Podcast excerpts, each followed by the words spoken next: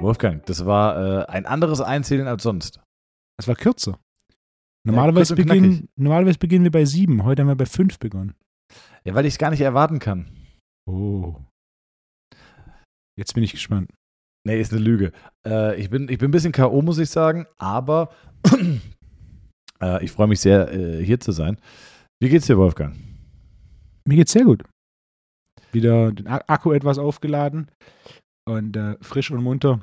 Und ich habe auf dem Nachhauseweg, ich nehme heute von zu Hause auf, habe ich einen Podcast gehört, den ich noch nie gehört habe. Und was mir direkt aufgefallen ist, inwieweit sich Podcasts in den letzten paar Jahren entwickelt haben, ist unglaublich.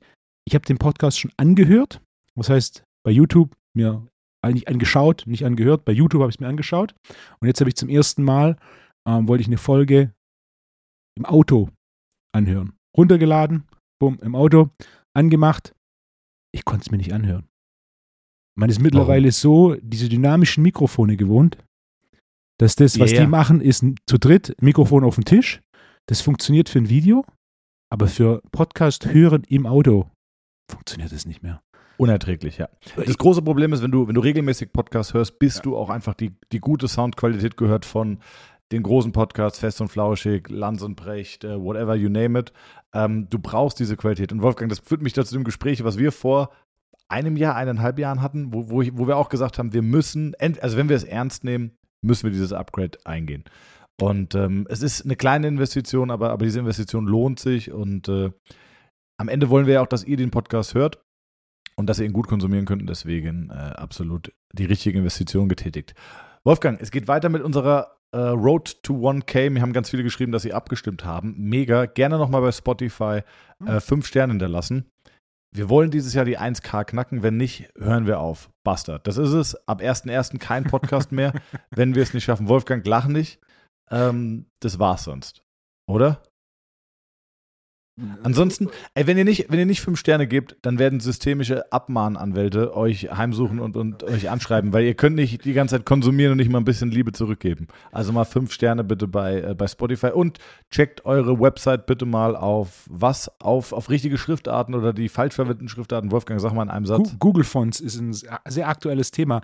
Mir hat selbst heute der Steuerberater eine E-Mail weitergeleitet äh, mit der Bitte doch zu prüfen, ob ich Google Fonts in meiner Website integriert hätte, äh, da das aktuell basierend auf einem Gerichtsurteil aus München ein relativ großes, großes Thema ist. Aus, aus allen Richtungen kommt dieses Thema.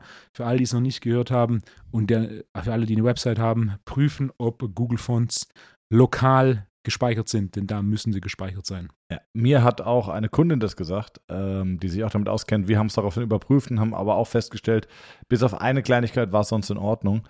Ähm, ja, also das gerne nochmal abchecken, wenn ihr es nicht wisst, googeln, äh, Google Fonts und Abmahnanwälte. Und Wolfgang, kann man vielleicht, äh, nee, wir machen keine Rechtsberatung. Wir machen keine Rechtsberatung. So. Jetzt ein aktuelles Thema gleich am Anfang, Wolfgang, denn wie formuliere ich das? Pass auf, ich wurde heute angeschrieben von ähm, einem meiner besten Freunde und auch einem anderen sehr guten Bekannten. Liebe Grüße an der Stelle. Ich lasse mal die Namen weg. Wobei kann ich eigentlich machen. Dennis und Marco, liebe Grüße. Und äh, die arbeiten beide bei einem Bundesliga-Verein. Ich sage jetzt nicht, welche Sportart oder wo sie her sind, aber einfach ein Bundesliga-Verein. Und Nee. haben mir geschrieben, Jetzt lass mich nicht hab ich- unterbrechen. Ich, bin ja ein großer Freund von Statistiken. Ich habe die Antwort nicht, aber eine tolle Hamza fragt wäre, wie viele Bundesligen gibt es? Oh ja. Da gehen wir gleich nochmal drauf ein. Gibt es überhaupt einen Hamza-Frag diese Woche? Aber natürlich. Naja, aber Weltklasse. Ähm, wurde schon wieder harsche Kritik an der letzten Folge, wurde hier lautstark äh, von unserem gemeinsamen Freund Marius, da gehen wir auch gleich nochmal drauf ein. Ähm, also, pass auf. Er schreibt mir folgendes. Darüber diskutieren wir seit gestern mit dem Trainer. Er ist der Meinung, dreieinhalb Stunden vor dem Spiel sollte man die richtige Mahlzeit zu sich nehmen. Also das Mittagessen sozusagen. Wenn wir 20.30 Uhr ein Spiel haben, dann möchte er um 17 Uhr essen. Alle anderen sind der Meinung, man sollte ganz normal Mittag essen, ähm, also quasi nach so einer kleinen Erwärmung und sollte gegen 13 Uhr Mittag essen und dann gegen 16, 17 Uhr nochmal einen Snack. Was denkst du? Also, ich gebe dir nochmal ganz kurz den, äh, den Schedule. Anreise aufwärmen Okay, am was- Vortag. Was war denn die Kritik am Podcast? Nein, jetzt konzentriere dich, Wolfo. Pass Okay. auf, weil, weil ich muss diese, diese Frage, dieses Thema ist sehr aktuell. Ich möchte es jetzt mit dir besprechen, Okay. weil ich habe gesagt, ich kann auch dich fragen. Habe ich gesagt, mache ich es Mhm. einfach im Podcast und schicke den Jungs dann vorab die Folge. Also, ähm, Anreise bei einem Auswärtsspiel zum Beispiel ist am Vortag, ja. Dann ist nochmal gegen 20 bis 21 Uhr so ein leichtes Erwärmen am Vortag und 22 Uhr ist Abendessen. Dann geht's schlafen. 8 Uhr bis 9 Uhr ist Frühstück. Äh, 10 bis 11 Uhr ist eine erste Erwärmung. Ähm, 12 Uhr bis 12.30 Uhr ungefähr gibt es einen Snack. Und 16, 17 Uhr Mittagessen. Weil um 19 Uhr ist dann wirklich das Warm-up für das Spiel. Ähm, die Alternative wäre, also der, der große Punkt ist, Snack um 12 Uhr, 13 Uhr und Mittagessen 16, 17 Uhr oder Mittagessen 13 Uhr und Snack um 17 Uhr. Weißt du, was ich meine? Ja, ja. La- Lass uns mal das Thema andersrum aufrollen. Okay. Was ist die Aufgabe? Jetzt hätte ich fast genossen. Was ist die Aufgabe der Mahlzeit bzw. der Mahlzeiten vor einem Spiel? Die Glykogenspeicher zu füllen. Gut, Das ist die häufigste Antwort, die kommt. Hier ist der Punkt, die Effektivität der Auffüllung der Gly- Glykogenspeicher. Das ist ein recht langsamer Prozess. Wenn du eine Stunde oder zwei vorm Spiel irgendwelche Kohlenhydrate zuführst, Die kommen nicht mehr an. der kommt nicht mehr an. Ja, ja. Das heißt, grundsätzlich, wenn es um Auffüllen von Glykogenspeichern geht, solltest du das in einem Ruhezustand tun. Und den hast du im Regelfall nicht vor einem, kurz, vor einem Spiel, den solltest du auch nicht haben vor einem Spiel. Und zweitens ist es ein langer Prozess. Und drittens passiert es am besten nach Belastung. Denn nach Belastung, wenn du frisch Glykogenspeicher geleert hast, ist die Glykogenresyntheserate am höchsten. Das, heißt, das Füllen der Glykogenspeicher ist äh, eine Aufgabe von nach dem Training beziehungsweise nach dem Spiel. Das heißt nicht vor dem Spiel. Also eigentlich wäre dann der perfekte Schedule äh, morgens früh Frühstück, dann leichtes Erwärmen und nach dem Erwärmen direkt Mittagessen und dann hat man ja noch quasi sieben Stunden Zeit bis zum, bis zum Warm-up oder bis zum Spiel und dazwischen vielleicht noch einen kleinen Snack. Vielleicht. äh, Wir müssen unterscheiden bei der Ernährung zwischen generellen Empfehlungen, die grundsätzlich funktionieren. So ein klassisches Beispiel ist, Thomas, wenn du einen Schüssel Porridge oder Oatmeal oder Haferflocken zum Frühstück isst, eine Stunde später, bist du da fit oder bist du da müde? Ich bin fit. dann bist du einer von einem relativ kleinen Prozentsatz. Denn viele werden sich denken, oh, wenn ich Haferflocken zum Frühstück esse, eine Stunde später bin ich nicht fett. Deswegen ist meine generelle Empfehlung ein kohlenhydratfreies Frühstück, ein Frühstück, das primär aus Protein und Fett besteht. In der Praxis jedoch so, dass ich Kunden habe, die Kohlenhydrate zum Frühstück essen. Das muss jedoch individuell bestimmt werden. Und ähnlich auch mit solchen Empfehlungen vor einem Spiel. Die beiden Hauptaufgaben von der Mahlzeit oder den Mahlzeiten vor dem Spiel ist es zum einen, den Blutzuckerspiegel während dem Spiel konstant zu halten. Ein einfaches Beispiel. Du isst entweder stundenlang nichts oder du isst relativ viel einfache Kohlenhydrate. Beides sorgt dafür, dass du mit hoher Wahrscheinlichkeit oder mit höherer Wahrscheinlichkeit im Laufe des Spiels aufgrund der Belastung und des Verbrauchs und des weiteren Nichtsessen Blutzuckerschwankungen bekommst. Ein Hungerast hinten raus kommt jetzt im Fußball nicht ganz so häufig vor wie im Ausdauersport, kann aber vorkommen. Und das ist, was du nicht willst. Du willst keinen Einbruch des Blutzuckerspiegels oder hohe Blutzuckerspiegelschwankungen, die dann Leistung kognitiv und körperlich beeinflussen können. Und das Zweite, was du nicht möchtest, ist ein Einbruch deiner kognitiven Leistungsfähigkeit.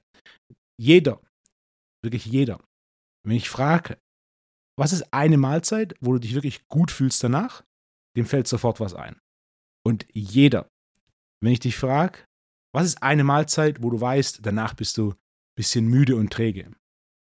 Es fällt Burger. sofort- genau. Es, Burger, Pizza, Lasagne, sowas in die ja. Richtung. Und also bei mir persönlich, wenn ich rohen Fisch esse, eine Stunde später großartig, mag bei jedem anders sein. Ähm, aber einem fällt sofort was ein. Man sollte Dinge essen, wo man weiß, hey, ich bin in der nächsten Stunde oder in den nächsten Stunden fit. Ich habe einen Kunden, der steht morgens eine halbe Stunde früher auf, also eigentlich aufstehen müsste, nur um sich morgens frisch ein Stück Fleisch zu braten. Warum? Denn er weiß, wenn er frisch gebratenes Fleisch zum Frühstück isst, hat er die nächsten sechs Stunden keinen Hunger und ist kognitiv mit Abstand am leistungsfähigsten. Das heißt, der Großteil seiner Arbeit passiert in den ersten Stunden des Tages und dann ist ihm das wert, morgens früh aufzustehen und das Stück Fleisch zu braten und das zu essen, Ja. was prozentual ein kleiner Teil meiner Kunden macht. Äh, und weil er dann weiß, hey, ich bin die nächsten sechs Stunden bin ich da und ich kann Entscheidungen treffen und ich bin produktiv. Vielleicht, also verstehe ich voll, ich verstehe auch den Ansatz der individualisierten Ernährung, verstehe ich auch komplett. Mhm. Jetzt müssen wir aber so ein bisschen Genau. die Teambrille aufziehen. Also das Genau. ist jetzt, ähm, eine Mannschaft kommt in einem Hotel an. Ähm, So. Was würdest du empfehlen? Also aus, aus dem, was du sagst, ich meine, frühstücken müssen sie, erwärmen müssen sie auch. Dann wäre es aber ja sinnvoll, dann das Mittagessen zu machen, äh, sich auszuruhen und dann einen Snack. Ich glaube auch, je näher du ans Spiel kommst, desto höher wird wahrscheinlich auch der Cortisol-Ausschüttung. also je höher wird das Stresslevel. Je höher das Stresslevel ist, desto weniger oder desto schlechter wird die, äh, die Resorption oder die Verdauung insgesamt. Ähm, aus den genannten Aspekten wäre ich der Meinung, lass uns 13 Uhr Mittagessen und dann nochmal einen Snack bei Bedarf, aber nicht drei Stunden vor, vor maximaler Belastung dann noch eine Hauptmahlzeit zu sich nehmen, oder? Meine Empfehlung wäre gesagt die gleiche mit einer weiteren Begründung. Und zwar nicht nur dein Schlafrhythmus, sondern auch dein Mahlzeitenrhythmus bestimmt deinen Biorhythmus. Und du willst gerade in Sportarten, wo du wechselnde Wettkampfzeiten hast, einen möglichst normalen Biorhythmus halten. Im Fußball ist ein Klassiker. Ja, ja, war auch du, mein Punkt. Genau. Du hast ein Abendspiel und dann ist es irgendwie um kurz nach zehn zu Ende und dann bist du bis morgens um fünf wach, weil du nicht pennen kannst. Das ist nicht gut. Dann ist nämlich dein so Samstags hast du gespielt, Sonntag ist für Eimer und Montag kommst du langsam in die Gänge. Das ist ein Mini-Jetlag. Das willst du vermeiden. Das heißt, wenn das Hauptziel der Mahlzeit oder Mahlzeiten ist, zum einen Blutzucker zu stabilisieren und zum anderen ähm, die, die Leistungsfähigkeit kognitiv und körperlich aufrechtzuerhalten. Ich würde ganz normal Mittag essen und wie auch immer das in dem individuellen Fall aussieht, glutenfreie Kohlenhydrate, glutenfreie komplexe Kohlenhydrate und eine leicht verdauliche Proteinquelle und dann gefolgt von einem Snack, der wahrscheinlich etwas größer ausfällt als zuvor. Das kann sein von einer Schale Beeren und einer Handvoll Pinienkerne bis hin zu, ne? Wolfgang, ich wäre nicht ich, wenn ich nicht einfach das äh, von, also von bis, da, da macht man ja in der Regel von A bis Z oder von Beeren und Pinienkerne bis. Und dann muss ja noch was kommen. Du kannst ja nicht einfach nur rhetorisch sagen, äh, ich sag mal von einer äh, Ja. Handvoll Beeren und Pinienkerne hinzu. Hä? Also, hä? kannst du nicht sagen, Wolfgang. Du musst ja jetzt noch eine Alternative nennen. Mein Meal-Komplex. Das ist eine sehr Ja. gute Alternative. Okay. Das ist ein Shake. nee, aber immerhin. Immerhin, immerhin, absolut. Ähm, ah, Proteinshake eine- mit einer Mischung aus also Fett plus Protein als Shake wäre eine gute Lösung. Was eine Lösung als Snack wäre, wäre Porridge mit ein bisschen äh, Protein drin. Oder auch vielleicht. Wieder ein Shake aus äh, glutenfreien Haferflocken, beziehungsweise einfach Haferflocken, mit ein bisschen Proteinpulver, vielleicht ein paar Beeren, äh, Mandelmilch ohne Zucker und dann hast du ja auch nochmal einen Shake mit Mhm. Kohlenhydraten und äh, Mhm. Eiweiß. Äh, Zucker würde ich keinen reinmachen, aber Protein und Haferflocken von mir aus ein Nee, bisschen nee, ich meinte, ich meinte Ja. Mandelmilch, Zucker. Achso, du Ach so, meintest wegen ja. den Beeren. Also die Beeren, die haben zwar Zucker, aber der ist irrelevant. Also Ja, ja. ein paar genau, Haferflocken, gesagt. paar TK-Beeren und Genau. ein bisschen Proteinpulver, Wasser oder von mir aus auch Mandelmilch. Und das kann man aber auch eigentlich, ähm, ich kenne das auch bei Auswärtsfahrten, hast du häufig das Problem, du bist abhängig von der Lokalität. Mhm. Aber sowas kann ein gut organisiertes Team sich eigentlich auch gut vorbereiten. Ne? Nimmst zwei Shaker mit, nimmst TK-Bären mit, ähm, kannst TK-Bären auch theoretisch noch vor Ort jemanden losschicken, der die im Rewe kauft. Proteinpulver hast du dabei, Haferflocken hast du dabei, Shaker und dann kriegt jeder Spieler um 17 Uhr nochmal einen Shaker mit, ähm, und da könnte man ja, das könnte man ja sogar noch individualisieren. Weißt du, Digitalwaage geguckt, wer hat welchen Kohlenhydratbedarf, abgewogen, Proteinbedarf rein, zack, zack, und dem Spieler das Ding gegeben. Eigentlich ganz geil. ja, so würde ich es machen. Was ich in der Praxis machen würde, dadurch, dass du im Fußball gerade, wenn man es Fußball als Sport nimmt, als unser, unser primärer Teamsport, was dementsprechend ist der Sport, der die meisten interessiert, ich würde zwei bis drei Optionen machen. Weil der eine mag keinen Shake, ja, dann kannst du eine Option machen, die quasi die kohlenhydratfreie Option ist, denn es wird auch in einem, in einem Teamsport Personen geben, die kohlenhydratintoleranter sind. Und dann hast du aber Beeren und, und eine Ladung Kerne, Sonnenblumenkerne, Pinienkerne. Das ist eine zweite Option, das ist die flüssige Option, da hast du irgendeinen Shake, den wechselst du am besten in seinen Kernzutaten oder in seinen geschmacksgebenden Zutaten jedes Ja. Spiel. Und die dritte Option wäre, die einfachste Lösung ist eine Schüssel Porridge. Die, Ja. kannst du, die kannst du in der Küche zu Hause, also in deiner Heimküche vorbereiten und alles, was du machst, brauchst, ist, ist ein Wasserkocher und dann kippst du da Wasser drauf, rührst es rum und haust noch eine Handvoll Beeren drauf. Vielleicht Und- ein bisschen Mandelmus. Ah, da würde ich, mit Fett wäre ich vorsichtig vor, vor so, so einer. Okay, gut, dass wir drüber geredet ja. haben. Also, Ja. Wenn ich würde da für die absolute Mehrheit der Leute auf Protein plus Kohlenhydrate oder Protein plus Fett konsumieren. Nicht, äh, genau. Kohlenhydrate und Fette Ja. nicht, nicht zusammen. Ja. Ähm, außer man hat gewonnen, dann darf es auch gerne mal Kohlenhydrate und Fett zusammen sein. äh, Ja. Jetzt, jetzt waren wir schon sehr, sehr tief im Detail. Lass uns vielleicht nochmal ganz kurz zurück. Wie viel Beeren und wie viel Pinienkerne? Beides eine Handvoll? In der Praxis würde ich das den Spielern überlassen. Wenn wir jetzt, das ist ein bisschen sportabhängig, wenn wir jetzt sowas wie Fußball nehmen, keiner von denen isst zu viel. Ich habe noch Ja. nie einen Fußballspieler gesehen, der einen großen Appetit hatte. Er, Ja, er, ist da draußen irgendwo. Äh, Ich habe bis jetzt noch mit keinen gearbeitet und keinen kennengelernt, der einen großen Appetit hatte. Ganz Ich hatte heute, ich hatte heute einen Fußballprofi, einen absoluten Bundesliga-Star bei mir auf der Bank, der ab und zu kommt, ich sage jetzt auch keinen Namen, der aber auch bei dir ist. Und äh, ich sagte gleich. Lothar Matthäus war bei dir. Richtig, ja, gut, jetzt ist es raus. Egal. Und äh, nee, Spaß beiseite. Also ich sag dir später, wer es war. Vielleicht kommst du selber drauf. Habe ich mit ihm geredet, sagt er, äh, haben wir auch irgendwie, über- kamen wir auf Essen, sagt er, ah, die Frühstücksoptionen von Wolfgang gehen mir auf den Sack. Sag ich so, naja, sagt er, ja, das Problem ist, mir geht's, mir, ich weiß, dass es mir gut geht und dass ich leistungsfähig bin, aber es nervt. er sagte, ich, ich esse es, weil ich weiß, dass es mir gut tut, aber es nervt. Also das fand ich, fand ich, fand ich nicht schlecht. Dann muss er mir eine E-Mail schreiben. Ja. Ich glaube, ich weiß, wer es ist. Dann, Ja. dann muss er mir eine E-Mail schreiben und dann gebe ich ihm weitere Optionen. Sag, mal, sag mir mal ein, warte mal, ohne dass das jetzt zu, zu deutlich wird. Hast du ein, ein optisches Merkmal, ein optisches Merkmal, über das man. Haarfarbe, sag mal die Haarfarbe, der du glaubst? Hell. Ja, okay, alles klar. Ja, ja, ja. Ähm, ja. Gut, also das haben wir geklärt. Dann ähm, vielleicht grundsätzlich machen wir das Thema noch einmal rund. Äh, Ernährung am Vorabend.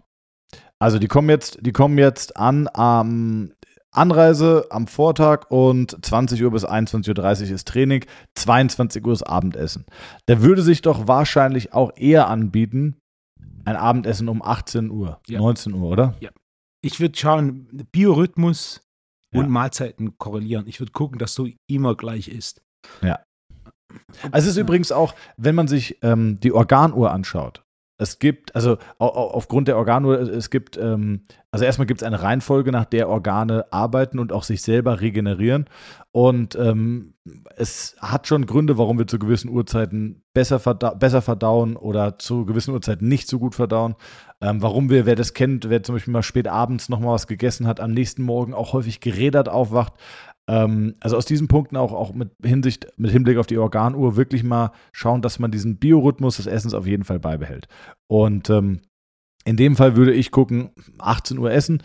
Wenn man unterwegs ist, dann vielleicht auch bei der Anfahrt vielleicht gucken, gibt es irgendwo ein Restaurant in der Nähe. Ich meine, so Sachen wie, wie Blockhaus, Maredo oder so sind doch eigentlich eine, eine gute Option. Fährst du mit dem Mannschaftsbus an, ähm, rufst vielleicht vorher an oder, oder irgendein Restaurant auf dem Weg, machst Abendessen 18, 19 Uhr und äh, oder du fährst halt so los, dass du halt wirklich frühzeitig vor Ort bist oder fliegst halt so, dass du vorzeitig vor Ort bist. Äh, und dann auch das Training, das verstehe ich, dass der Körper so ein bisschen in diesen Modus kommt, okay, dass ich morgen um diese Uhrzeit wieder performen kann. Ähm, aber ich würde nicht um 20 bis 21 Uhr trainieren und dann um 22 Uhr Abendessen. Ich meine, die Ja. Nacht wird, wird, wird auch wild. Was wäre die optimale Nahrung vor dem Spiel, also am Vorabend? Ich glaube, das interessiert ganz viele Hobbyfußballer, Hobby-Triathleten, Hobby, äh, weiß ich nicht, Tennisspieler und and so on. Der akute Effekt von einer Mahlzeit auf Leistungsfähigkeit im Spitzenlevel wird überschätzt. Entweder du bist ready oder nicht. Du willst natürlich jetzt nichts essen, was dich deutlich einschränkt. Also Beispiel, wenn du weißt, du hast, du hast Probleme mit Milchprodukten, dann willst du jetzt nicht ein Pfund Quark am Abend davor essen, wenn du davon ausgehen kannst, du hast die komplette Nacht Verdauungsprobleme.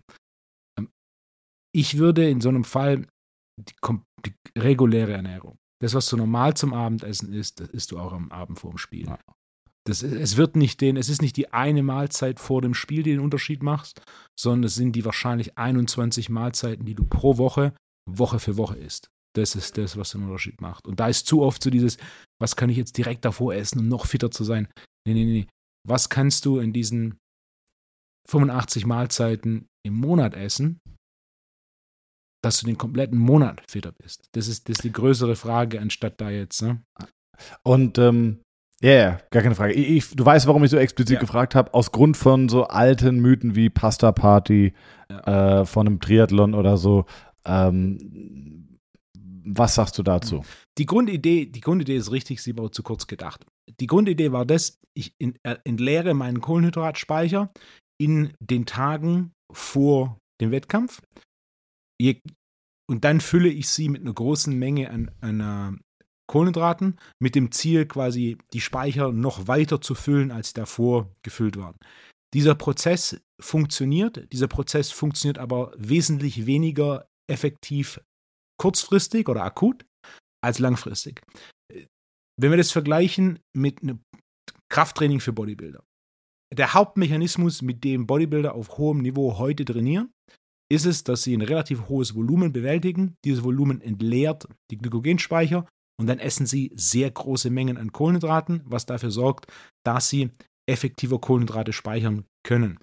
Wenn wir uns da Physiologie-Textbooks anschauen, ist es so, dass ein Kilo Muskel etwa 12 Gramm Glucose speichern kann in untrainiertem Zustand und ein trainierter Muskel 30 bis 40 Gramm pro Kilo Glykogen speichern kann. Ich bin da, das sind Textbook-Zahlen, das heißt in der Praxis, vor allem in entsprechend trainiertem Zustand, wird das deutlich mehr sein. Das heißt, dein Muskel kann deutlich mehr Glykogen speichern, wenn er trainiert ist, was ja Sinn macht. Denn der Muskel bereitet sich auf die Belastung vor. Das ist aber ein fortlaufender Prozess.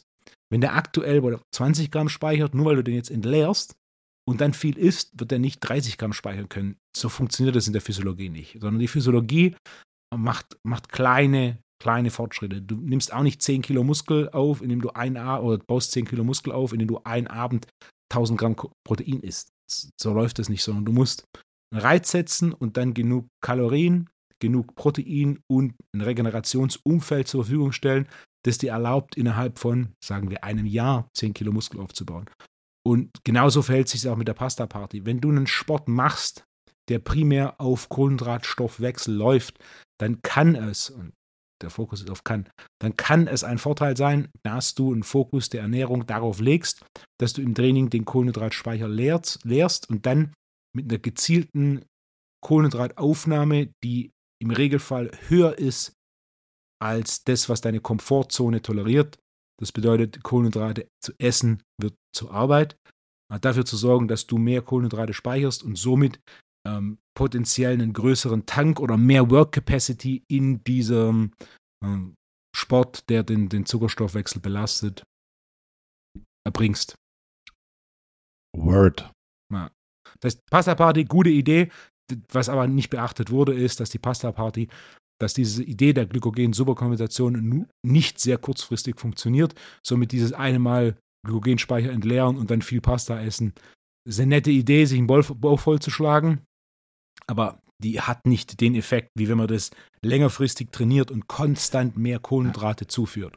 Ich, ich meine mich auch erinnern zu, zu können, dass die Pasta Party damals beim New York Marathon entstanden ist. Und äh, das war, hatte tatsächlich mehr Event-Charakter. Äh als dass es äh, Boston oder New York, ich glaube, dass es der New York Marathon war. Und die haben sich einfach am Abend vorher getroffen und haben dann äh, einfach weißt Pasta du? zusammen gegessen. Und äh, natürlich hat es auch also jetzt werden die ganzen Triathleten mir wieder schreiben, so, ach du je, Wolfgang, was mir Lehrer geschrieben haben. Das war ja ganz, ganz gefährliches und dünnes Eis gewesen. Liebe Grüße an alle Lehrer aus der letzten Folge. Ich entschuldige mich, ich entschuldige mich bei allen. Äh, ich, ich sag mal, die Folge geht ja, wir, wir nehmen in der Regel montags auf. Montags geht die Folge online. Das heißt, ich hatte nur Zeit heute von zwölf Stunden, um Nachrichten zu empfangen über die aktuelle Folge, die gerade online gegangen ist. Da war der, die Inbox aber ganz schön voll von Lehrern. Liebe Grüße an der Stelle an alle Lehrer. Wir, wir lieben euch und respektieren euch doch. Und wir wollten eure, eure, eure, ja, eure tägliche Arbeit nicht, äh, nicht unter den Scheffel kehren. Es ist am Ende vom Tag auch ein gewisses Maß an Begeisterung gegenüber dem Beruf. Ich habe mich letztens mit einem unterhalten, der macht gerade Referendariat. Mhm. Weißt du, wie viele Stunden Unterricht der während des Referendariats gibt? Stopp.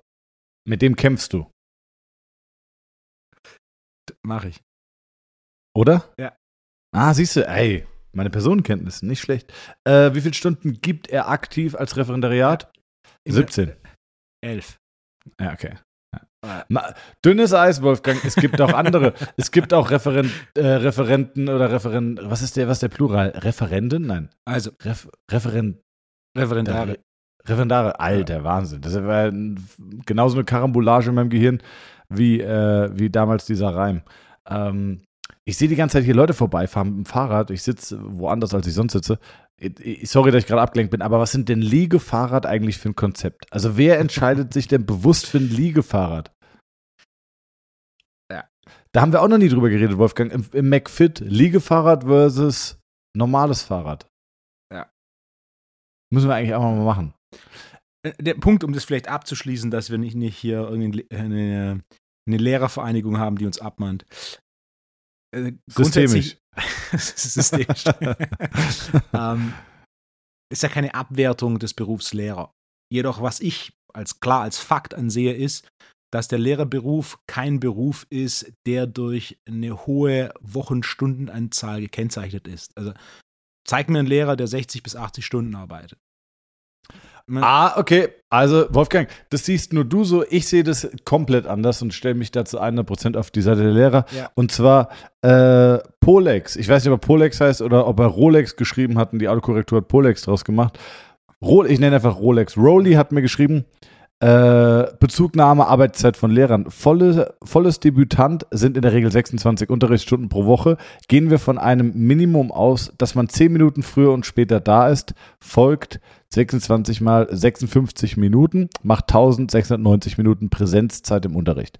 In der Regel hat man zwischen zwei und vier Aufsichten, a 20 bis 30 Minuten in den Pausen, entspricht 3 mal 25 Minuten gleich 75 Minuten Aufsicht pro Woche. Ausgehend von einer Vorbereitungszeit von 15 Minuten pro Unterricht, sehr knapp kalkuliert, folgt 26 mal 15 Minuten sind 390 Minuten Vorbereitung. Für Fortbildung und Orga, wobei, da merke ich schon die ersten Rechenfehler wahrscheinlich. 26 mal 15, du hast ja auch Doppelstunden. Und auf eine Doppelstunde bereitest du dich ja jetzt nicht doppelt so lange vor, oder? Thomas, du bist auf dünnem Eis, denn in acht Tagen fragt Jonas, ob ihr Mittagessen gehen könntet, weil er sich gerne mit dir unterhalten möchte. Und dann kommt Jonas und rechnet dir vor, dass er einen Arbeitsweg hat von 10 Minuten. Das sind 20 Minuten am Tag, das sind 100 Minuten in der Woche, das sind damit 430 Minuten im Monat, die er natürlich ebenfalls vergütet haben möchte, denn du rechnest ja auch bei Lehrern äh, den Weg ins Klassenzimmer als Arbeitszeit. ja. Okay. Jonas, Ja, ja. Jonas, ich bin auf deiner Seite. Ja. Und ne, die Art und Weise, wie du mit deinen Mitarbeitern umgehst, Das ist grob fahrlässig. also Also, 1690 Minuten, 75 Minuten, 390 Minuten, 900, 2255 Minuten oder 38 Stunden Arbeitszeit pro Woche. Rausgelassen sind dabei Kon äh, Korrekturen und Tests von LKs, Konzeption und Korrektur der Prüfungen, Dienstberatungen, etc. Die Ferienzeit ist meistens gefüllt mit Orgakram in der Schule. Ja. Äh, Achtung, generelle Arbeitszeit würde ich circa 45 Stunden pro Woche denken. Fun Fact: Lehrer haben auch nur 30 Tage Urlaub, theoretisch in den Ferien Bereitschaft, nutzt aber niemand. Wie in jedem Beruf gibt es da aber auch zwischen gut und schlecht alles. Ich habe persönlich selten Wochen unter 50 Stunden. Gehalt daher angemessen. Macht bitte weiter so mit eurem Podcast. Sportliche Grüße aus Erfurt. ein Wort hat gefehlt, von dem ich ein großer Freund bin. Das ist Unterrichtsvorbereitung. Ja? Nee, hat er, hat er glaube ich, hat er Hat gesagt. er, hat er gesagt? ja, hat er gesagt. Darauf habe ich gewartet, dann habe ich es überhört. Ja. ja. Also ich habe 26. Alles Fotzen, meine Meinung. Meine Meinung. Ich habe 26 Unterrichtsstunden gehört und von meiner Aussage, dass wir, dass ein Lehrer keine 60 bis 80 Stunden arbeitet, sind wir relativ weit entfernt. Vielleicht hat sich auch in der heutigen Schulzeit geändert, aber wir hatten zum Beispiel Religionsunterricht. Der, der Religionslehrer wollte, dass wir ihm 15 Minuten Aufmerksamkeit schenken. Der Rest der Zeit durften wir machen, was wir wollten. Äh, Englisch, wir hatten einen großartigen Englischlehrer, der uns aufs Abi vorbereitet hat, der grundsätzlich 10 bis 15 Minuten zu spät kam und grundsätzlich 10 bis 15 Minuten früher gehen musste, denn er musste noch was kopieren. Äh, Herr, Gra Herr Krake, bester Mann. Die, die andere Klasse hatte eine, unsere Französischlehrerin in Englisch, bei der durftest du nicht auf die Toilette gehen während dem Unterricht. Die war äh, vor, Unterrichtsbeginn da, vor, vor Unterrichtsbeginn da, das war ein Regiment. Unser Klassendurchschnitt, Englisch-Abitur, war besser als das von ihr. So, das heißt, auch noch die Effizienz war auf seiner Seite. Nicht nur die Effizienz seiner Arbeitsgestaltung. Als Lehrer, und ich habe mich auch mit Lehrern unterhalten, denn ich habe, ähm, ich, ich kenne zwei Lehr Lehrer näher und auch äh, die Witze gehen auch regelmäßig auf ihre Kosten. Und einen großen Punkt, den sie machen, ist natürlich auch die Art und Weise, wie du deine Arbeit einteilst und wie effizient du es gestaltest. Also wenn ich da von, von Lehrern höre, die dann irgendwie noch an einem Freitagabend 50 E-Mails von Eltern beantworten, sorry, ja, sch schwierig.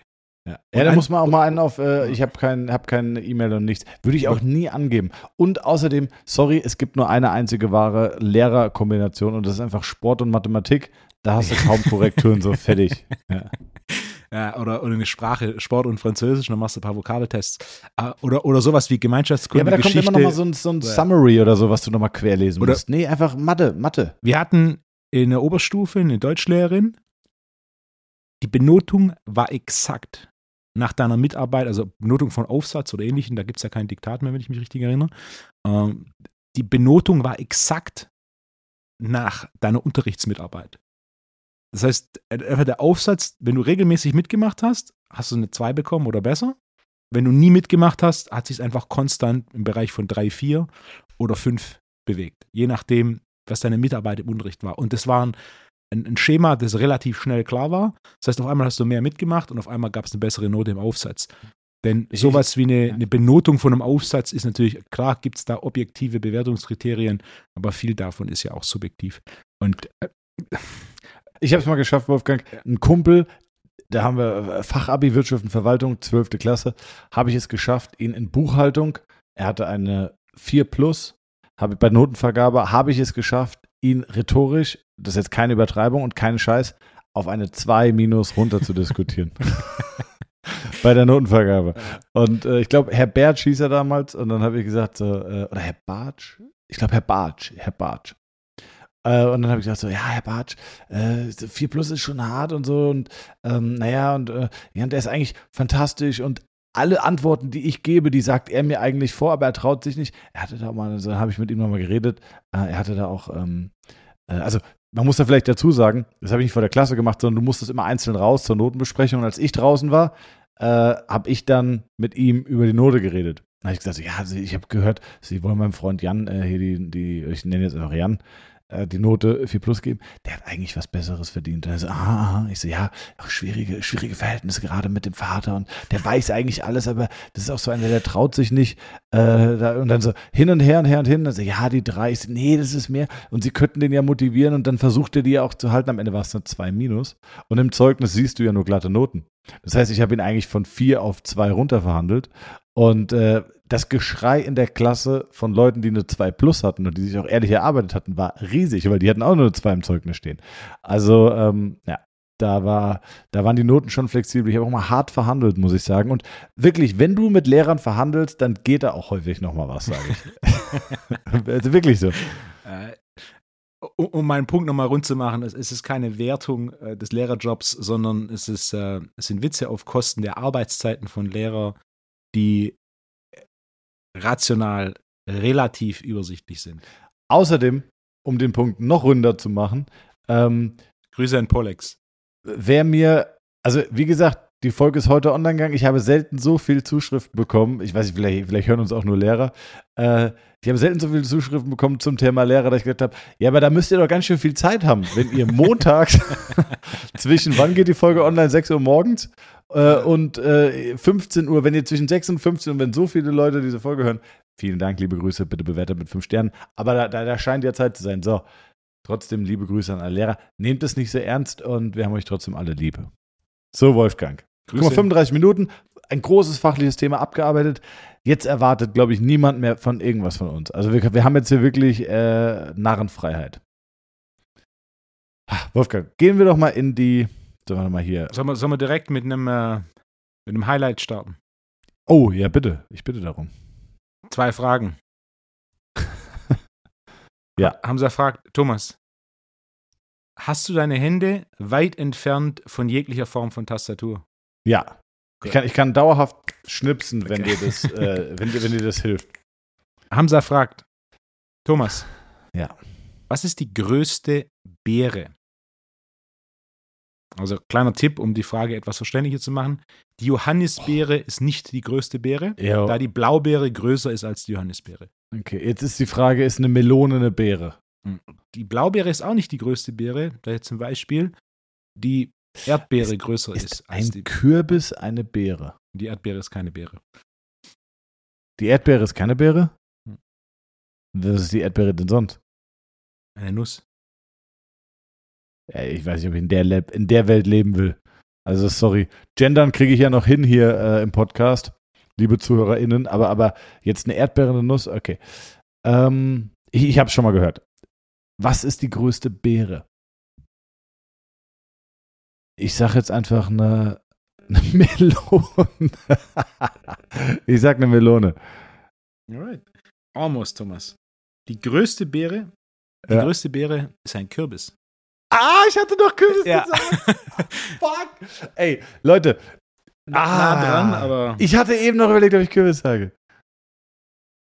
Aber ganz kurz. Man muss bitte auch mal wertschätzen, wie, wie, wie gut ich die Fragen eigentlich beantworte. Ne? Ich habe, und zwar gab es harsche Kritik von Marius H., den du auch sehr gut kennst. Ja. Und der hat auch gesagt, ey, sorry, dass ich den Punkt bei, äh, dass ich den Punkt bei, bei Russland nicht bekommen habe letzte Woche, ist, ist wirklich ein Skandal. ist es überhaupt nicht. Du hast selber vorgelesen. Und was du vorgelesen hast, war, das Land mit den meisten Zeitzonen ist Frankreich. Das hast du vorgelesen. Ja, übrigens habe ich aber mittlerweile herausgefunden, dass diese Frage bei Wer wird Millionär war. Oh. Ja, also Hamza? Äh, weiß ich nicht. Weiß ich nicht. Hm. Wer, wer das gesehen hat, gerne nochmal in Bezug nehmen. Die Frage soll angeblich bei Wer wird Millionär gewesen sein. Ja. Weißt du, was das Ähm, Schöne ist an Hamza fragt? Hm? Am Ende vom Tag sind wir alle Gewinner. Oh, Wolfgang. Hamza hat Rechercheaufgabe, über die sich freut. Wir beide lernen was. Und alle unsere Zuhörer lernen was und haben dann eine sehr unterhaltsame Frage, die sie in, in ihrem Umfeld verbreiten können. Und dann haben alle Ja. wieder was gelernt. Wolfgang, du bist so sentimental geworden, wirklich. Wolfgang, läuft das Geschäft nicht mehr? Versuchst du jetzt emotionale Brücken in alle Richtungen aufzubauen? äh, Ja. Ich habe nur versucht, dich über die Niederlagen der letzten Wochen hinweg äh, zu bringen. Das, das, ist so ein, das ist so ein süßes Herz. Weißt du, was mir auch nochmal eingefallen ist? Ähm, wir, wir dürfen die Idee nicht vergessen. Beim TNT Summit, vielleicht an der Stelle nochmal, liebe Freunde, der TNT Summit geht ins zweite Jahr und zwar in Stuttgart. Äh, am wievielten Wolfgang? 3. Juni, Haus der Wirtschaft, direkt in der Innenstadt. Mehr, wenige Minuten Fußweg vom Schlossplatz. Das, also die Location, die Orangerie war ein Brett, das ist exakt die gleiche Kategorie, vielleicht noch ein bisschen krasser. Ja. Haus der Wirtschaft, einfach mal googeln ähm, und dann denkt ihr euch, das kann ja nicht sein, dass da wirklich der TNT Summit ist. Doch ist er. Wir sind im Preis runtergegangen, weil wir einfach hoffen, dass wir noch mehr Leute erreichen. Das letzte Mal mussten wir so ein bisschen äh, kostendeckend rechnen, deswegen war es etwas teurer. Diesmal haben wir mehr Platz, deswegen auch direkt den Preis reduziert. Ihr könnt euch schon anmelden. Äh, roundabout 300 Plätze wird es geben. Äh, die ersten Anmeldungen sind, oder es sind schon viele Anmeldungen sogar eingegangen. Deswegen, es ist zwar erst in einem Jahr, aber äh, better be quick. Ähm, das vielleicht an der Stelle nochmal. Was wollte ich jetzt noch sagen? Ein- genau. Ein Grund mal wieder. Ja. Jetzt habe ich dich unterbrochen. Schieß los. Nein, bitte sag, was für ein ein Grund, Grund? mal wieder Stuttgart zu besuchen. Aber Wolfgang, du bist ja immer, immer ein Grund, Wolf, äh, Stuttgart zu besuchen. Die Vasen, Wolfgang und Porsche.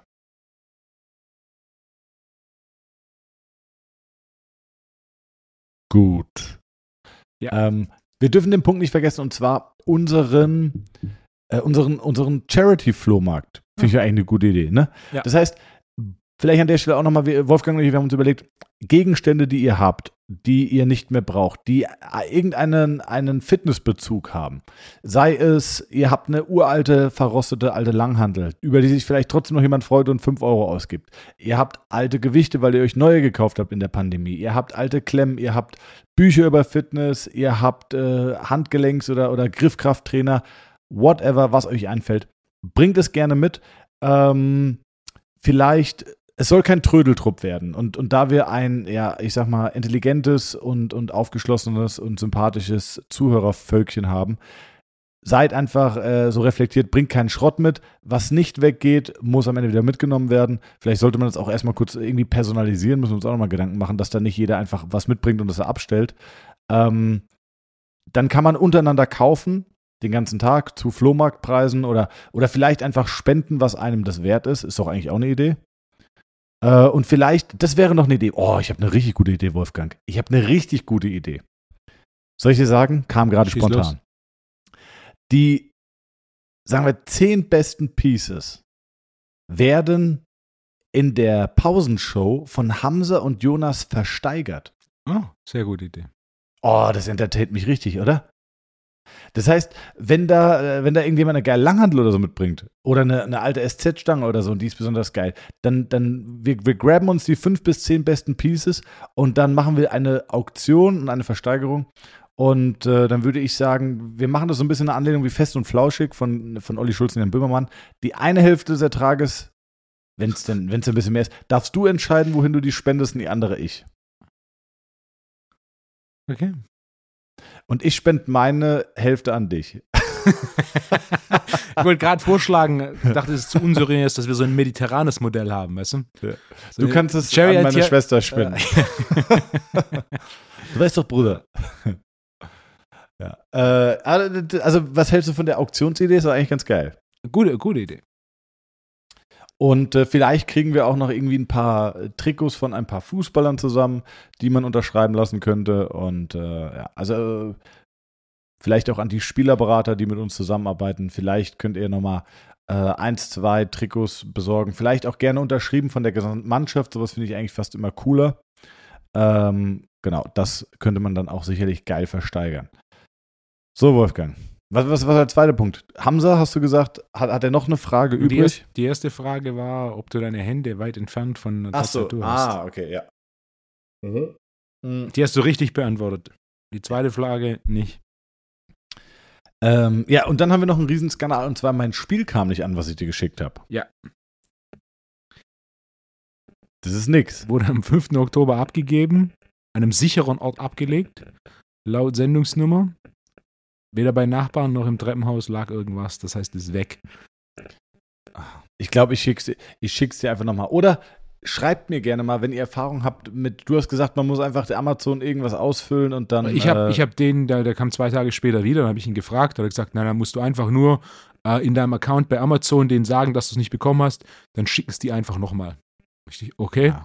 Bei so einem Vorgehen ist es nicht das erste Mal, dass das passiert ist. Ja. Aber dann könnte man ja auch jedes, jedes Piece eigentlich zweimal bestellen. Ich denke, das hat dann auch irgendwo sein Limit.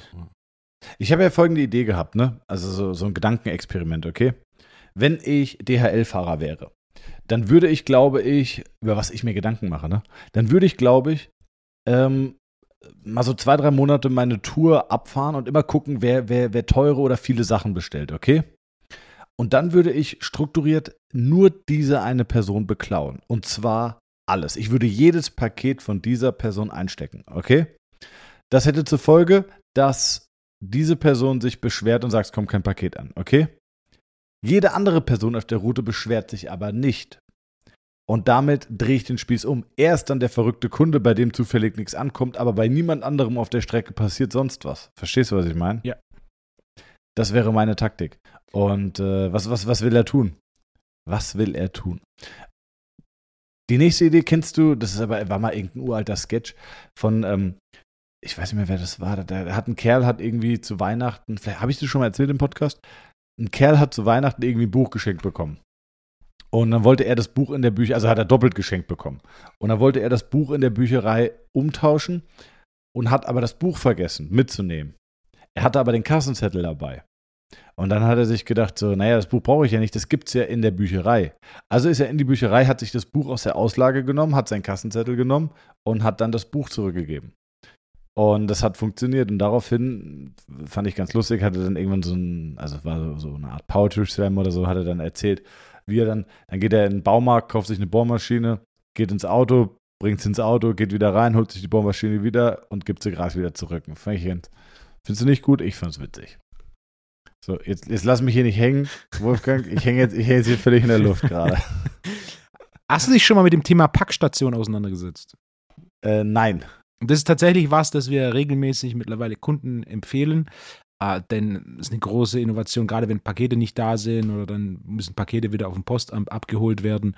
Äh, Packstation hast du mittlerweile mit Sicherheit auch schon irgendwo mal gesehen. Ja, ich werde klar. regelmäßig von, äh, von DHL an, angeschrieben, ob ich nicht Interesse hätte, in meinem Fitnessstudio eine Packstation aufzustellen. ich habe mir auch gedacht, okay, die haben ein bisschen andere Vorstellung, wie es bei mir aussieht. Also gerade auf Supermarktparkplätzen. Oder die wissen, oder die wissen ganz genau, wie es bei dir aussieht, Wolfgang. Und gesagt, so, eine Packstation mehr oder weniger macht in dem Gin auch die Kuh nicht mehr fett, ey.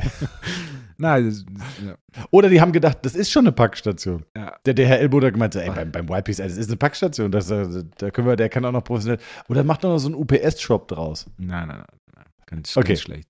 Mit dem habe ich mal unterhalten. Wir haben nämlich einen die Straße runter 20 Meter und einen die Straße hoch 50 Meter. Nee, nee, nee. Ähm, Packstation. Da kannst du dir nämlich einfach die Pakete hinschicken lassen und dann 24-7 die abholen. Gerade wenn es irgendwo auf dem Supermarkt, auf dem Parkplatz ist, kannst du sogar deine Einkäufe noch so planen, dass, ähm, dass du gar nicht extra irgendwo hinfahren musst. Halte ich für eine großartige Innovation, vor allem wenn jemand nicht in der Situation ist, dass konstant jemand da ist, wo die Pakete hinschickt, ob jetzt zu Hause oder ins Büro, sondern wenn du den ganzen Tag nicht zu Hause bist, dass du auf Nummer sicher gehen kannst, weil selbst wenn die Versicherung bezahlt, wenn das Paket weg ist, der Aufwand ist einfach unnötig. Ja, ja. Da ist so eine Packstation, am Ende vom Tag ist es für DHL eine, eine super Sache, da du nicht mehr diese überfüllten Filialen hast mit ewig langen Schlangen. Also wir hatten hier zwei Filialen bei uns um die Ecke. Da musstest du eine Stunde einrechnen, wenn du da irgendwas abgeholt hast. Die eine haben sie jetzt zugemacht und die andere ist immer noch recht überfüllt mit, mit fünf Schaltern. Äh, Aber da hast du einfach eine Packstation und die Sachen, die dann noch am Schalter gemacht werden müssen, dafür hat man einen Schalter. Aber sowas wie Pakete abholen oder Pakete aufgeben, dafür brauchst du keinen Schalter mehr. Das ist Und einfach nicht zeitgemäß. DHL spart sich natürlich auch äh, brutal die Fahrten. Musst du nicht mehr jede Adresse individuell anfahren, sondern Ja. äh, lieferst da wahrscheinlich 30 Pakete ab. Super, finde ich echt eine gute Idee. Einfach noch mehr Packstationen ähm, aufbauen, weil da hätte ich jetzt null Schmerz mit. Also der, der Schmerz ist größer, weil gefühlt kommt eins von fünf Paketen nicht ordnungsgemäß an. Wie, wie melde ich, muss, muss ich mich da persönlich anmelden bei so einer Packstation?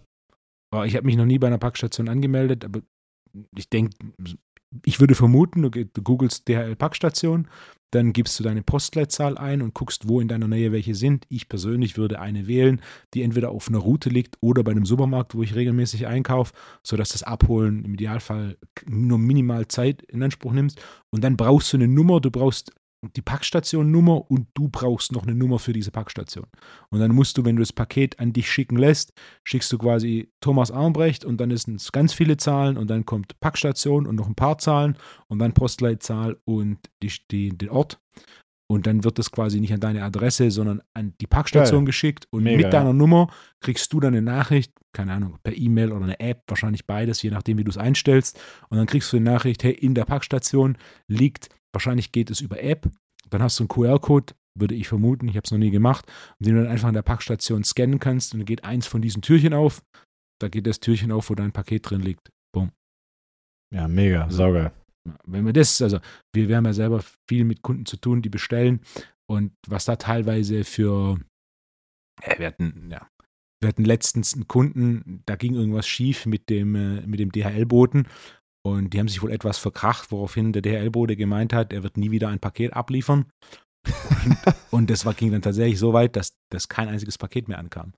In, Nee. in, inklusive Begründung, es waren Betriebsferien und es ist ein privates Haus. Also da gibt es also, da gibt's keine Betriebsferien. Äh, und, Wahnsinn. Oh, ja. Und, und so Dinger gibt es, das ist natürlich.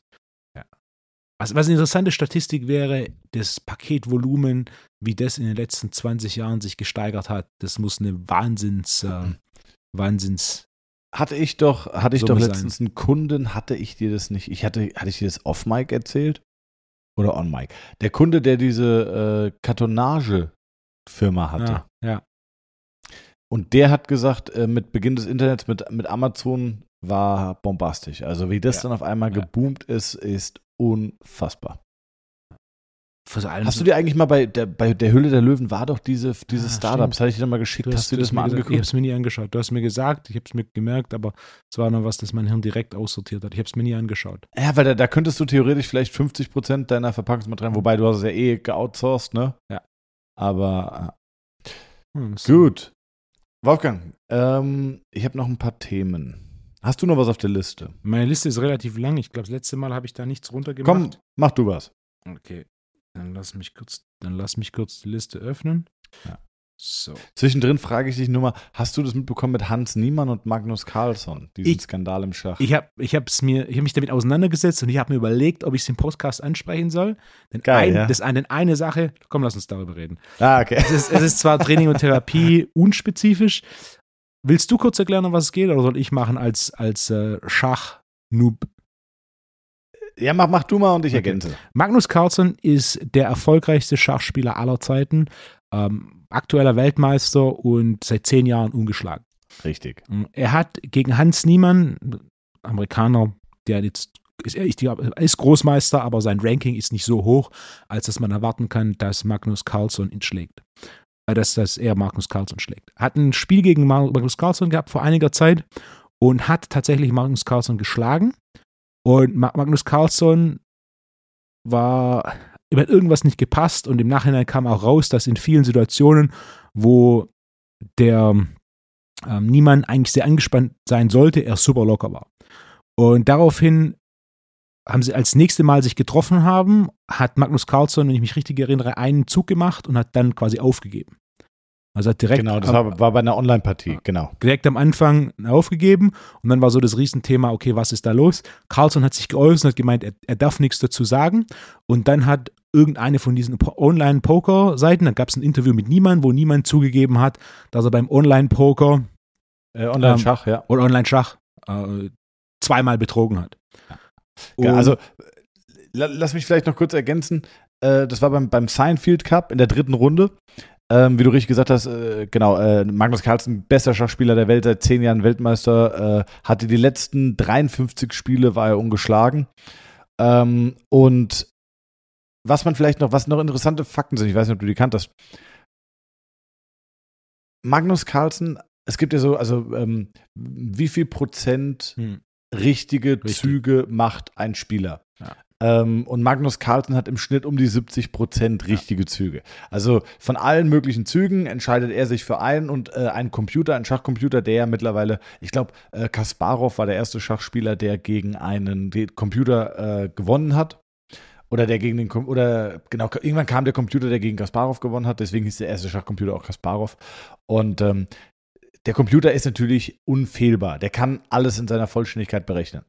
Und wenn ein Computer auf höchster Stufe spielt, hat er 100% Spielgenauigkeit. Carlson, der beste Schachspieler aller Zeiten, hat ungefähr 70% Spielgenauigkeit.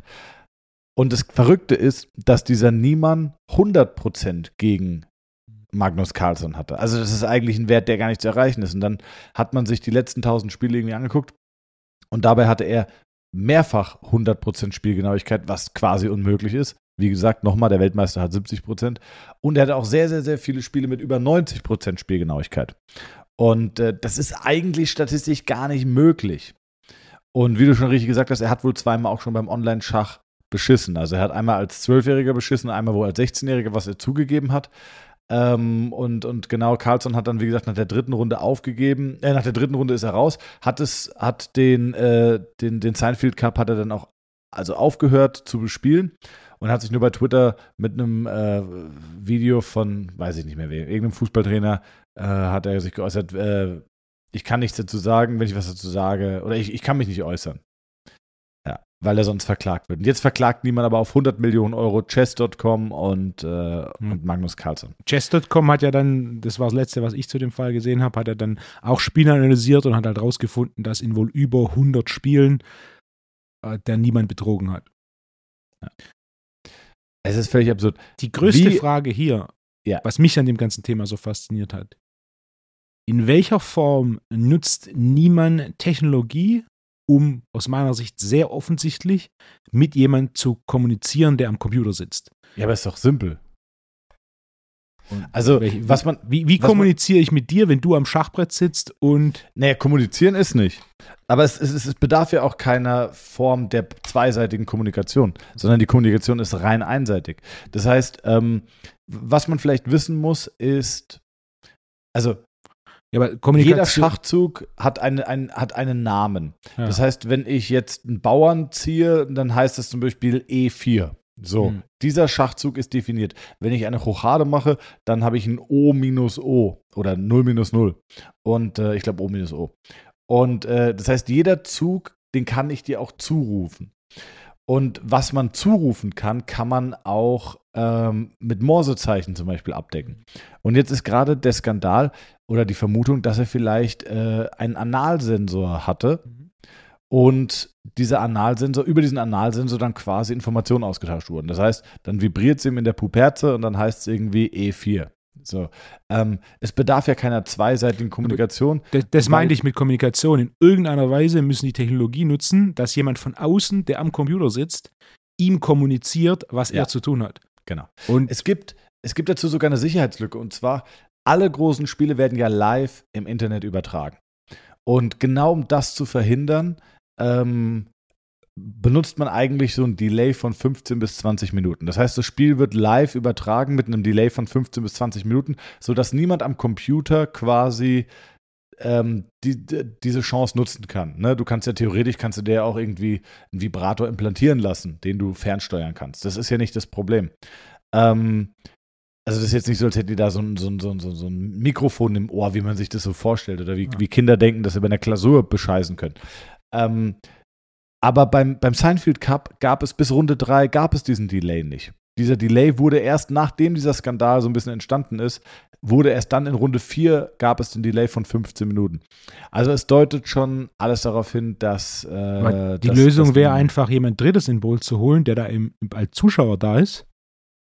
Die, die hatten keinen Zuschauer. Es wird ja live ins Internet gestreamt und äh, in der, Irgendjemand ist ja da vor Ort. Das ist ja nicht nur, dass da zwei Leute sitzen und Schach spielen. Ja, aber in den Turnierhallen hast du häufig dann keine richtigen, keine richtige Crowd, keine richtigen Zuschauer. Ja. wird dann live gestreamt. Aber keine richtige Ähm, Crowd heißt, da laufen trotzdem Leute rum. Ja, das stimmt, aber ich glaube, du kannst dann nicht irgendwie dann, also die haben bestimmt auch so Sachen, dass du da kein Handy oder so dabei haben kannst. Ah. Aber wie gesagt, in dem speziellen Fall beim Seinfeld Cup, in der dritten Runde gab es diesen Delay noch nicht. Und der wurde erst danach eingeführt. Und äh, naja, die, die Möglichkeit ist einfach da. Ja? Also ich meine, das ist ja wie quasi, wenn wir, wenn, vielleicht kann man sich das leichter vorstellen mit Schiffe versenken.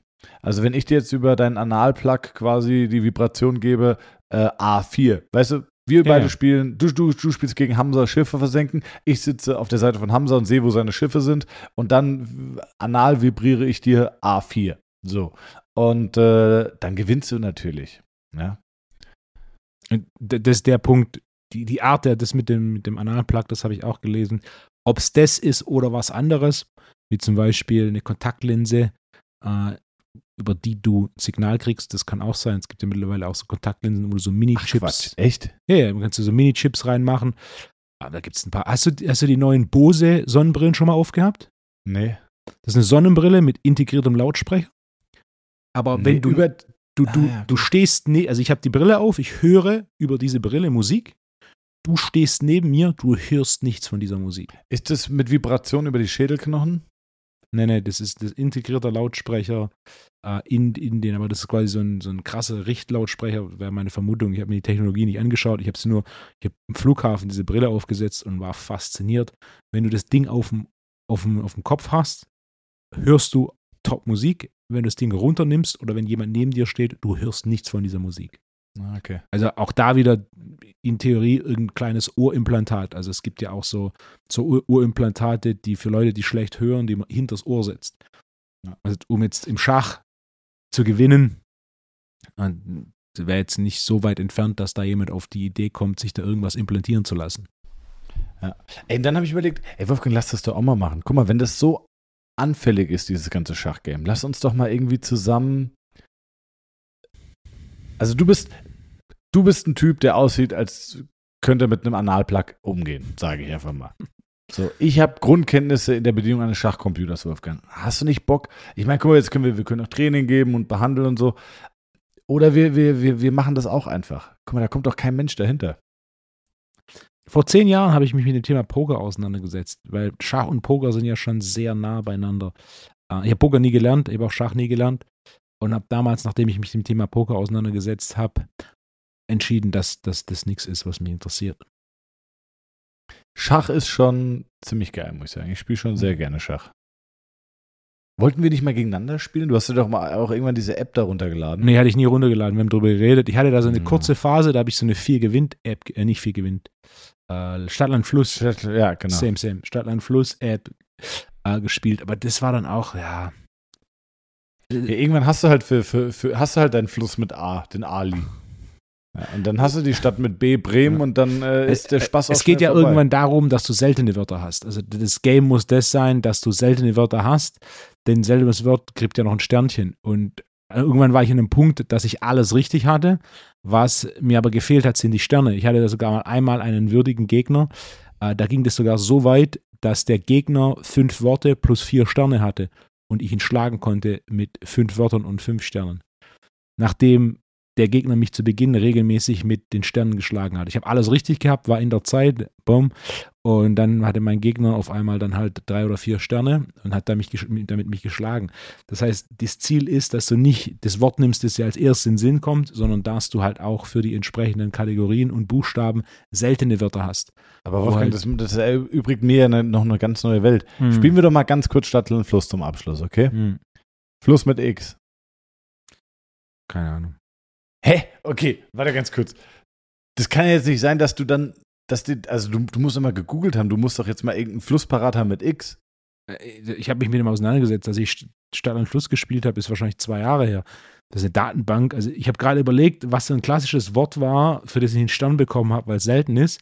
Ja. Ähm, ja. Getränk äh, mit, okay. Getränk mit ja. Tee. Getränk mit Tee. Tee ist die klassische Antwort, aber das gibt keinen Stern. Ja. Äh, Tomatensaft. Un ungarischer Süßwein. Tokayer. Das gibt ein Sternchen. Tomatensaft nehme ich auch mal an, dass es keinen gibt. Gibt kein Sternchen. Ja, okay, aber, Tomat äh, Tomatenchampagner. Tomatenchampagner von der, äh, von, von der großen Lage. Sehr schön. Äh, na, so Dinge und dann, aber irgendwann hast du es und dann, dann fängst du natürlich an zu googeln, klar, um so ein bisschen so, ein, so ein Daten, eine Datenbank im Hirn aufzubauen, aber das ist dann auch recht endlich. Das war dann so irgendwann, ich ein paar Wochen, habe ich mich damit mal hier und da mal ein bisschen gespielt und dann hast du diese Datenbank und dann hast du einen Haufen, ja, das ist, das ist und ist ein anderer Ansatz als jetzt Schach oder, oder Poker, wo die Datenbank ja noch um Vielfaches größer sein muss. Das ist auch wohl einer der Gründe, warum Magnus Carlsson so extrem erfolgreich ist, weil er ein unglaublich gutes Gedächtnis hatte. Ich habe da einmal in, in, ein Video von ihm gesehen, wo er quasi Fotos von Zügen oder ich glaube auf auf dem Schachbrett vor ihm haben sie Züge aufgebaut und er musste sagen, welches Match das war. Und er konnte halt irgendwie Matches von vor 20 Jahren sagen, das war genau äh, diese Situation auf dem Schachbrett war der gegen der. Oder ah, ich gegen Burr, äh, September 1991, so, ja, sowas in Wahnsinn, ne? Ist wahrscheinlich zu jung, als das 91 war, aber ja. die, die, die, Idee, die Idee ist klar. Er hat ein extrem Unfassbar. gutes Gedächtnis und kann sich Positionen extrem gut merken. Das heißt, je größer deine Datenbank für solche Positionen, desto besser kannst du abschätzen, und in wohl 70 Prozent der Fällen hat er den besten Zug, den er machen kann, wenn wir gerade das mit dem Computer vergleichen, was ihn ja, so effektiv macht. Ich meine, das ist, das ist Wahnsinn. Der hat mal gegen zehn Großmeister mit verbundenen Augen gespielt. Nur überhören. Gleichzeitig, ja. Das heißt, der ist am ersten, am ersten Brett und also jemand zieht für ihn und dann sagt er E4 und dann sagt der, sagt der andere, antwortet mit äh, E6. So. Und dann zweites Brett. Und der muss sich auf allen zehn Brettern, muss er sich die Position merken. Und das sind keine, das sind keine Dullis wie wir, sondern das sind Großmeister. Und der spielt gegen zehn Großmeister gleichzeitig mit verbundenen Augen. Und hat alle Partien und hat alle Partien verloren. hat alle gewonnen? Ja, hat alle gewonnen, ja. Wahnsinn. Das erinnert mich so ein bisschen an dieses Queen's Gambit. Ja, ja, genau, genau, genau, genau. Was eine großartige Serie war. Ja, habe ich eben auch gesagt, großartige Serie, auf jeden Fall eine Empfehlung. Aber wie gut wäre die Pointe, hat alle Spiele verloren. ja. Nee, aber, aber sehr gut. Also, um das Ding rund zu machen, wie du vorhin so schön gesagt hast, äh, ganz neue Formulierung von dir. Ähm, ich glaube, er hat betrogen. Ja, Dein Guess? Ja. ja. Aber stell dir mal vor, wie hart. Der muss ja schon ein überdurchschnittlich guter Schachspieler sein. Und dann aber aufzufliegen und dann ist ja deine gesamte Existenz dahin. Also auch deine, deine, deine, deine Identifikationsrolle, mit der du dich gesellschaftlich identifizierst und, und ja. auftrittst, ist auch dort, ist auch hin. Also es ist schon, das ist schon krass. Also das wird ihn auf jeden Fall, wenn das rauskommt, wird ihn das fertig machen. Ja.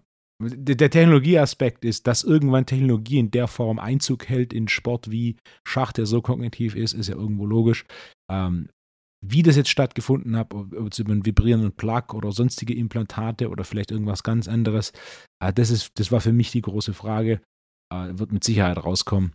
Irgendwann. Ja. Wolfgang. Schön Klar. war's. Kurz Spaß hat's gemacht. Liebe Freunde, tnt-summit.de, checkt's ab, schaut mal rein, bucht euch euer Ticket. Ähm, wir machen eine schöne Auktion, wir machen einen geilen Flohmarkt. Wir äh, ja, haben auf jeden Fall viel Spaß zusammen. Liked und subscribed gerne unseren Podcast, haben wir auch viel Spaß und das hilft uns aus irgendwelchen Gründen, die wir nicht kennen. Ähm, wenn ihr Themenvorschläge habt, wenn ihr euch äh, äh, auch gerne mal wieder zum Thema Lehrer äußern wollt, das bitte direkt bei Wolfgang. Ansonsten immer gerne her damit. Liebe Grüße an die TWUP-Page. Äh, liebe Grüße an alle. Und ja, alles Gute, alles Liebe. Gute Woche. Ciao.